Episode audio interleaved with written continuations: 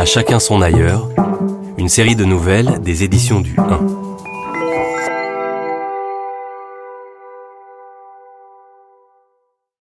Le temps d'un été, l'hebdomadaire Le 1 et sa collection Le 1 des libraires, les trimestriels Zadig, Légende, America, vous donnent rendez-vous autour de l'ailleurs.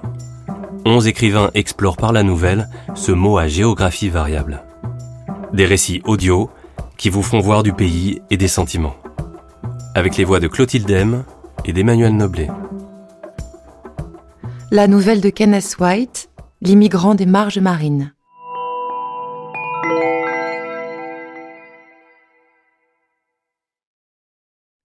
Tout commence dans la salle des pas perdus, à la gare de Paris-Saint-Lazare. Au tout début des années 1970, on pouvait voir, dans ces parages, un homme d'une trentaine d'années, habillé d'un caban et d'une casquette de marin. Il n'était ni matelot, ni pêcheur, ni armateur. Interrogé par les renseignements généraux, il aurait dit, du moins à voix basse, qu'il était l'esprit en dérive de l'Europe erratique. Sur son passeport, en fait ses passeports il en avait deux, il se serait volontiers vu décrit comme un homme de l'Atlantique Nord. En termes simplement socio-économiques, il était lecteur d'anglais à l'université de Paris 7, habitait le passage du Cheval Blanc, place de la Bastille, fréquentait assidûment le Muséum d'histoire naturelle, se plongeait comme un enragé dans les textes les plus extrêmes, composait lui-même un livre plutôt étrange d'exploration des rues et de l'esprit, et s'échappait de Paris le plus souvent possible, en général en direction de la Normandie, où il louait une petite chambre dans de petits hôtels à divers endroits de la côte, de préférence en hiver.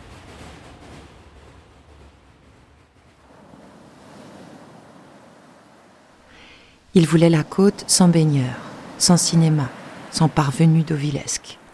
Rien que le vent, la pluie, le poisson, le varech, éventuellement un quai et une taverne. Il aimait le lyrisme de la grisaille. Il faisait ses délices de journées entières de pluie ruisselant sur une vitre derrière laquelle de fortes vagues écumaient.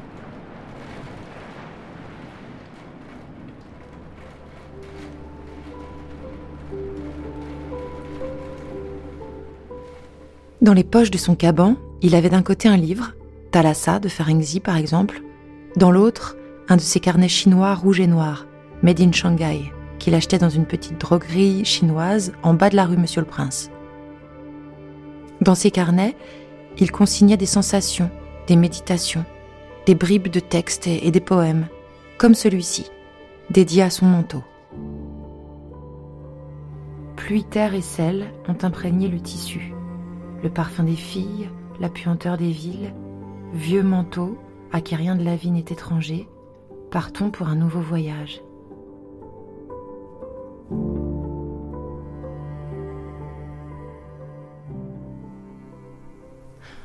On a dit de la Seine maritime qu'elle n'est qu'une continuation des quais de Paris. Il y a du vrai là-dedans, mais pas toute la vérité, loin de là. Vient un moment où la Seine laisse derrière elle le béton et retrouve la craie, qui contient beaucoup plus de secrets, où elle devient le domaine des corbeaux et des cormorans. On quitte la scène de la ville lumière pour un territoire plus obscur, plus profond, aux accents plus rauques, qui connaît toutes les nuances du noir, du gris et du blanc. Il aimait Rouen. Bien sûr, il admirait le gothique flamboyant de la cathédrale, tout en étant plus ému par le baroque du Varec que l'on trouve sur les plages un peu plus loin. Bien sûr, il ne traversait pas tout à fait avec indifférence la place où fut supplicié l'héroïque Pucelle, mais il fut beaucoup plus attiré par cette plaque scellée dans un mur qui rappelle les expéditions de Cavelier de la Salle et de ses Normands au Québec et le long des rivages du Texas et de la Louisiane.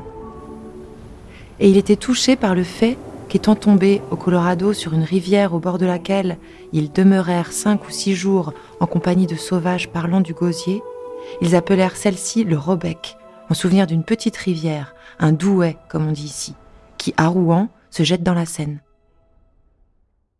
S'il y a un endroit à Rouen qu'il fréquentait d'une manière presque obsessive, c'était l'être Saint-Maclou. Il s'était toujours senti chez lui dans cet enclos noir et blanc. Un ancien charnier, décoré sur tout son pourtour d'images de la danse macabre, sculptées dans le bois. Un tel lieu est censé inspirer sans doute une sage mélancolie, une réflexion sérieuse sur le temps qui passe, sur le caractère éphémère et tragique de la vie.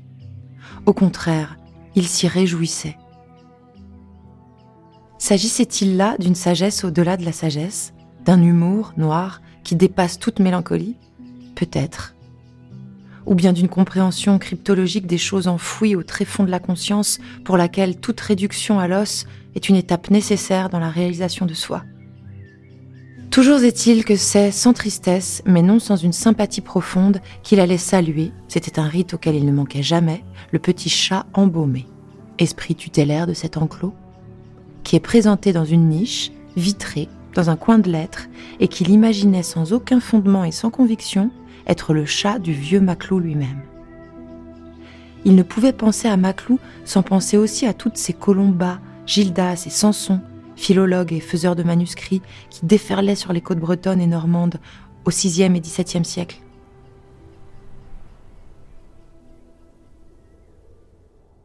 Mais avant l'arrivée de ces insulaires, qui allaient apporter une contribution singulière à l'espace mental européen, ici dans la Gaule septentrionale, il y avait Victoire de Rouen, disciple de Saint Martin, qui évangélisa la terre des Morins située au bout du monde, battue par les flots barbares de l'océan et le littoral nervien si loin de tout. À partir de l'être Saint-Maclou, en tout un paysage parcouru par des vagants, des pérégrinants, dont il ne se sentait pas si éloigné, ni dans le temps, ni dans l'esprit, ni même dans la situation. L'éternel retour. Il traînait souvent aussi du côté du port, qui sentait l'huile chaude, le goudron âcre, la fumée et le pétrole, avec ses remorqueurs solides et sérieux, durs à la tâche, et ses péniches toutes habitées par les mêmes pots de géranium et le même petit chien aboyeur. Il y avait en ces temps-là beaucoup de boui-boui à Rouen, tous remplis d'amères odeurs de bière, de pisse et de frites. Beaucoup de petits bars saturés d'alcool aussi, qu'il fréquentait pour des raisons à la fois économiques et ésotériques. Mais tôt ou tard, ses pas le menaient vers le Stockholm Jack Bar. C'est là que se réunissaient de préférence les matelots danois, suédois et norvégiens. Jack lui-même était né dans le quartier Norrmalm de Stockholm, plus précisément dans le Markvartsgatan, près de l'endroit où se trouve aujourd'hui le Hard Rock Café.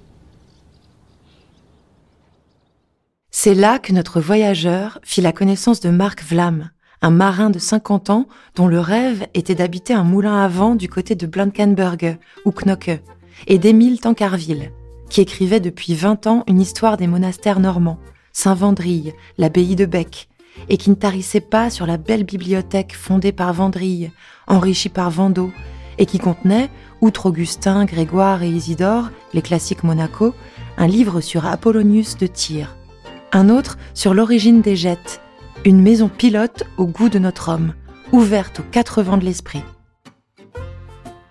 Puis, il y avait Nicolas Darne, chef mécanicien sur des cargos, précocement à la retraite à cause de ses poumons rongés par l'amiante il avait accompli sa dernière mission sur un bateau du Havre parti à la recherche de cargaisons sous-marines, c'est-à-dire de bateaux naufragés.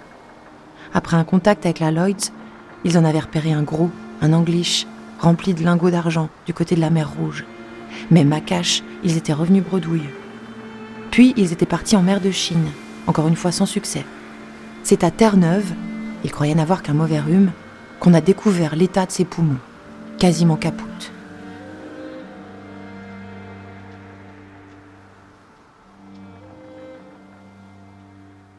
Ces histoires, ainsi que d'autres de la même espèce, étaient accompagnées de vers de calva sortis du ventre volcanique de la Terre à travers un pommier candide.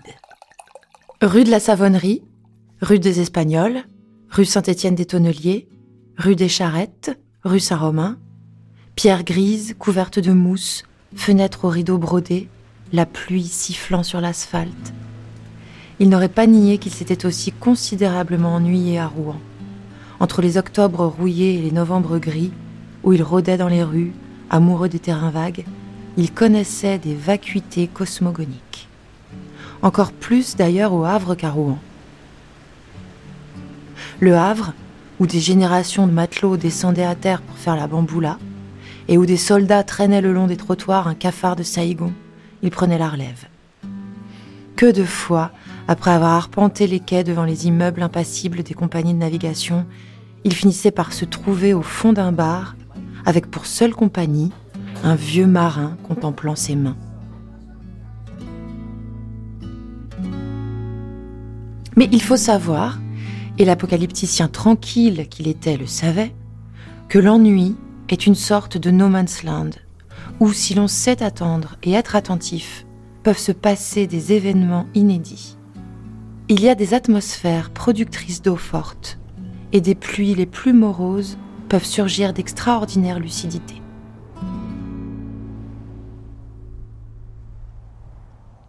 Quand on est à Rouen et au Havre, Hambourg n'est pas loin. Ni Riga, ni Kronstadt, ni d'autres lieux d'ombre et d'ambre. Impossible de dire Rouen sans dire aussitôt Anvers, Amsterdam, Copenhague, Bergen, Tromsø. Et si l'on égrène tout le chapelet en os de baleine et en vieil ivoire de la mémoire, Mourmansk et Reykjavik.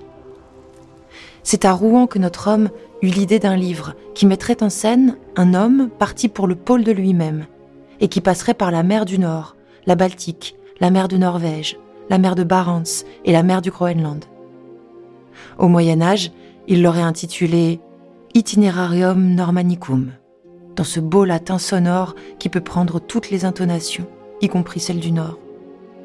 Il n'avait jamais eu à trouver un titre moderne adéquat, puisqu'il en avait abandonné l'idée D'abord parce qu'il s'était rendu compte à la longue que le pôle de soi-même n'existait pas. Ensuite, parce que, se disait-il alors, plus tard il allait partir à l'extrême nord et plus loin encore. Si, comme certains romantiques introvertis, on laisse l'imagination suivre jusqu'au bout la piste hyperboréale, elle finit par s'installer dans un igloo autiste, englué dans une méditation transie. Mieux valait continuer à errer et à s'éjouir un moment dans le nord moyen. À Trouville, par exemple.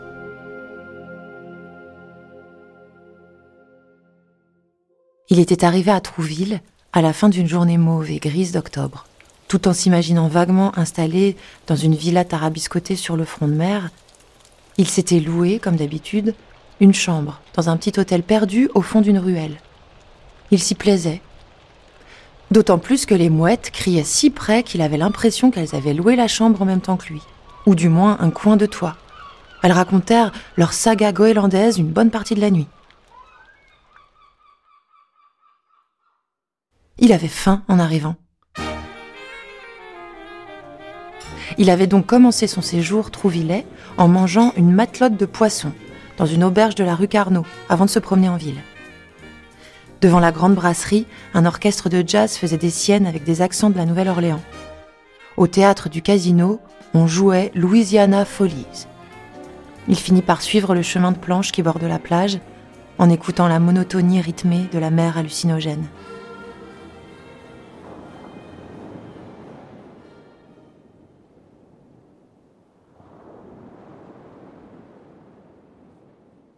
C'est en rentrant de cette promenade qu'il rencontra Flaubert. Pas de Madame Bovary en vue, elle était sans doute en train de regarder Louisiana Follies.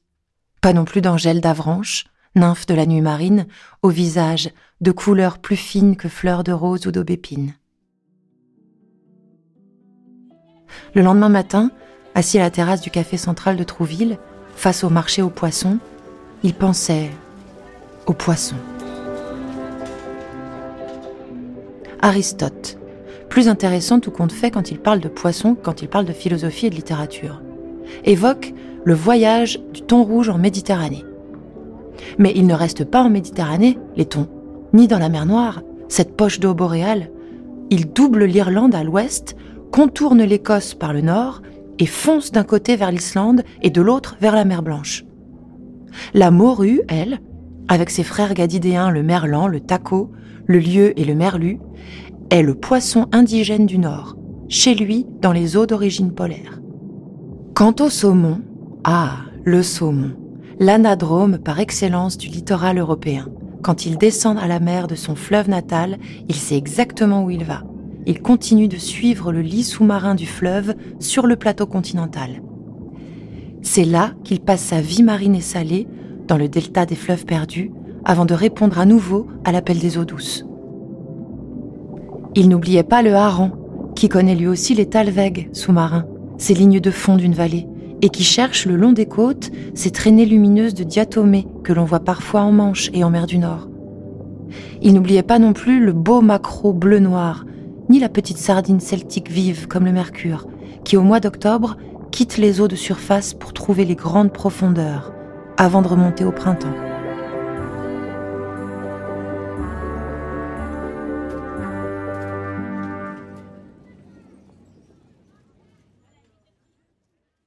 On pouvait lui montrer un livre sur Guillaume le Conquérant ou sur Richard Cœur de Lion, il l'aurait feuilleté, vaguement, car ce n'était que de l'histoire humaine, trop humaine. Ambition, soif de pouvoir, haine, jalousie, sottise, ad nauseam. Mais si vous lui parliez, en connaisseur, d'un maquereau, d'un saumon, d'une morue ou d'une sardine, là, il se passionnait. Car là, dans son esprit, il s'agissait des énergies du cosmos et des lignes du grand monde. Dans la vision d'Archélaos, un de ses livres de chevet, le roi de la mer se tient sur la côte, entouré de roseaux cassés par le vent, et lance des appels à l'océan. Au cours d'un séjour en Italie, il avait vu dans un musée d'art étrusque un dessin qui représentait Hercule accomplissant un voyage nocturne dans la barque du soleil décorée de vagues, de poissons et de méduses. Voilà des visions de ce qui est possible à la limite de l'esprit humain limite dont le corrélatif objectif est la limite des terres.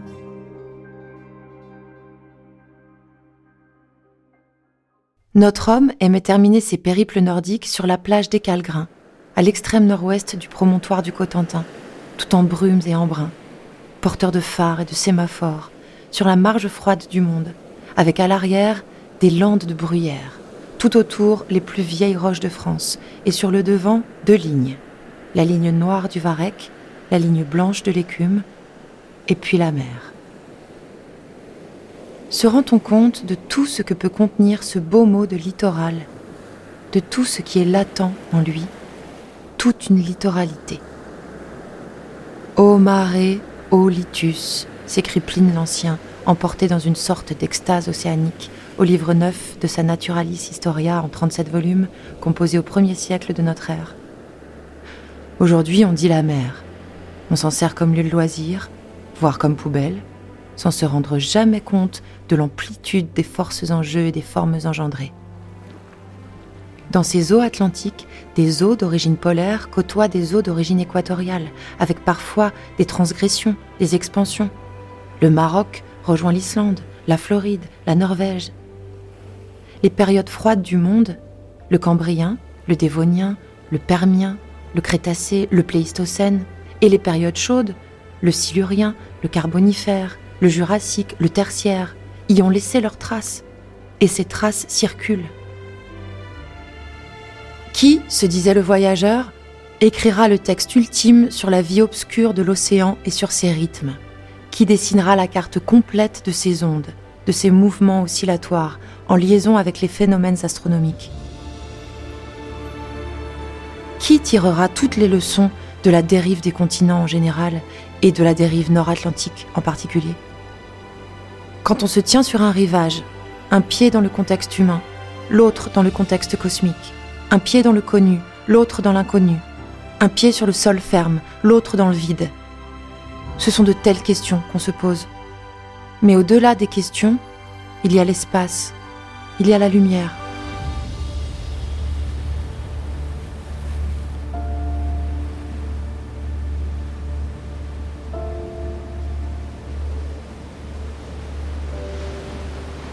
Laissons le dernier mot à l'océan.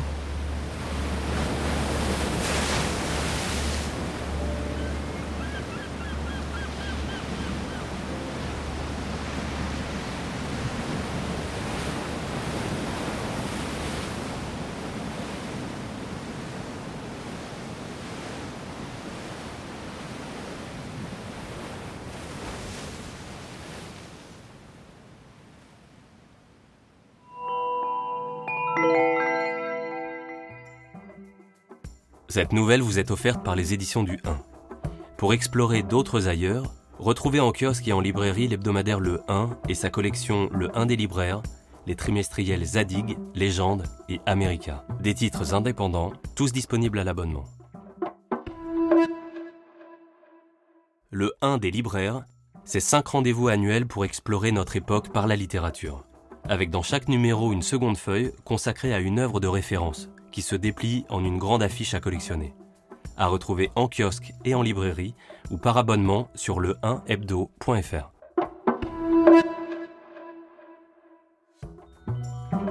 À chacun son ailleurs est un podcast des éditions du 1, produit par Bababam. La nouvelle est lue et interprétée par Clotilde M.